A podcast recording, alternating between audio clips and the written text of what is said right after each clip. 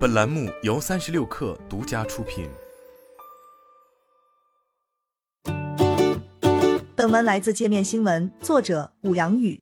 小米集团披露二零二二年第三季度业绩公告，财报显示，第三季度小米总收入达人民币七百零五亿元，同比下降百分之九点七，经调整净利润人民币二十一亿元，同比减少百分之五十九点一。其中包含智能电动汽车等创新业务费用人民币八点二九亿元。本季度小米智能手机业务收入四百二十五亿元，同比下滑百分之十一点一。IoT 与生活消费产品收入一百九十一亿元，同比下滑百分之九。互联网服务收入七十一亿元，同比下滑百分之三点七。其他收入十八亿元，同比减少百分之六点六。第三季度小米仍然没能回到正常增长的轨道上。二零二二年很可能是这家公司又一个关键年。就营收支柱智能手机业务而言，去年年底小米一二以及今年十二秒系列相继推出后，社交平台及电商平台用户反馈显示，小米手机的口碑较小米一一系列总体有回升的趋势。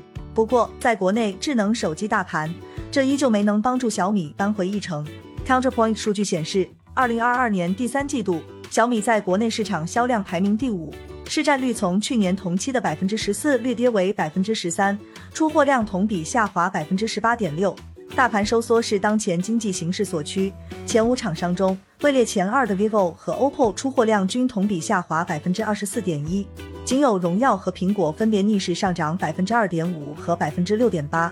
事实上，今年以来，智能手机行业供应链受阻的情况已经大幅缓解。但国内智能手机行业仍然受消费需求疲软的负面影响。Counterpoint 研究分析师 Archie Shan 告诉界面新闻记者，这背后的主要原因仍是疫情防控导致的经济活动放缓。从小米的视角看来，虽然自身高端系列产品水准在提升，但荣耀、OV 等友商也未曾松懈。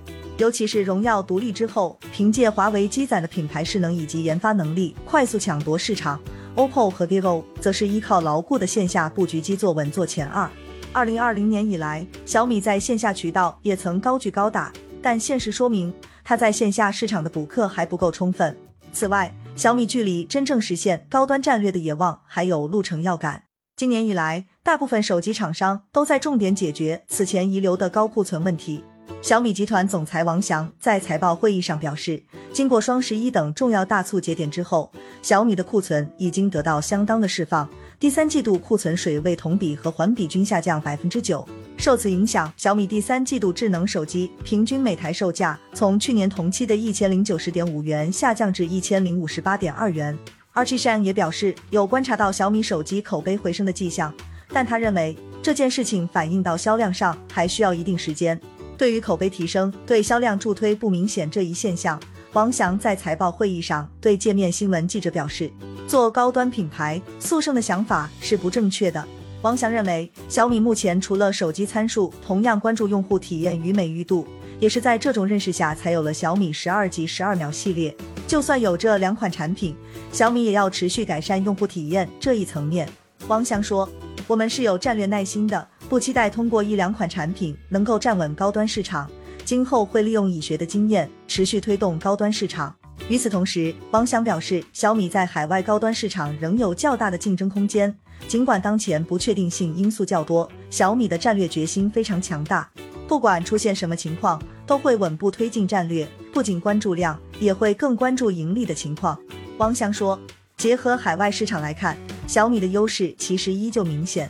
根据 Conley 数据，虽然小米还未回到曾经突破过的全球第二的位置，但本季度守住了全球智能手机出货量第三的地位，市占率达百分之十三点六。此外，小米在全球五十二个市场智能手机出货量排前三，六十四个市场智能手机出货量排前五，其中小米在欧洲地区智能手机出货量市占率百分之二十三点三，排名第二。需要指出的是，小米或许需要再着重关注印度市场。这里曾经是小米在海外的福地，但如今竞争已经变得异常激烈。除了三星的市场份额在奋起直追，将一家 Realme 囊括在内的 OPPO 在印度也显现出强劲的增长态势。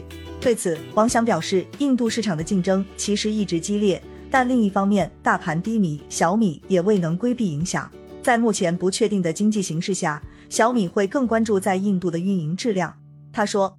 Archie Shang 指出，如今宏观层面看来，高通胀、新兴国家经济危机以及地缘政治等问题仍是影响全球经济环境的重要因素，并且相较于发达国家，这些因素对发展中国家的影响更加明显。而这恰好是小米海外战场中更主要的布局领域。他认为，手机厂商接下来都会对进入新市场采取谨慎态度，以稳妥的姿势先守好自己的优势市场。智能手机业务之外，小米其他业务线也有部分亮点。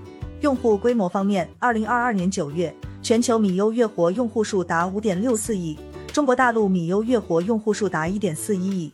其中，中国大陆米优月活用户数已连续八个季度实现用户递增。受全球用户规模持续扩大等积极影响，二零二二年 Q 三，小米境外互联网业务收入人民币十七亿元，同比增长百分之十七点二，占整体互联网服务收入比重连续六个季度环比提升，并创单季历史新高，达百分之二十四点二。至于外界高度关注的小米造车，本季度小米在汽车业务上投资八点二九亿元，结合一二季度披露的数据，共计投入十八点六五亿元。王翔表示。小米对汽车业务的投资经过了非常仔细的盘算，目前不会对集团运营构成重大影响。此外，小米本季度研发支出人民币四十一亿元，同比增长百分之二十五点七。截至二零二二年九月，研发人员在员工总人数中占比大约百分之四十八。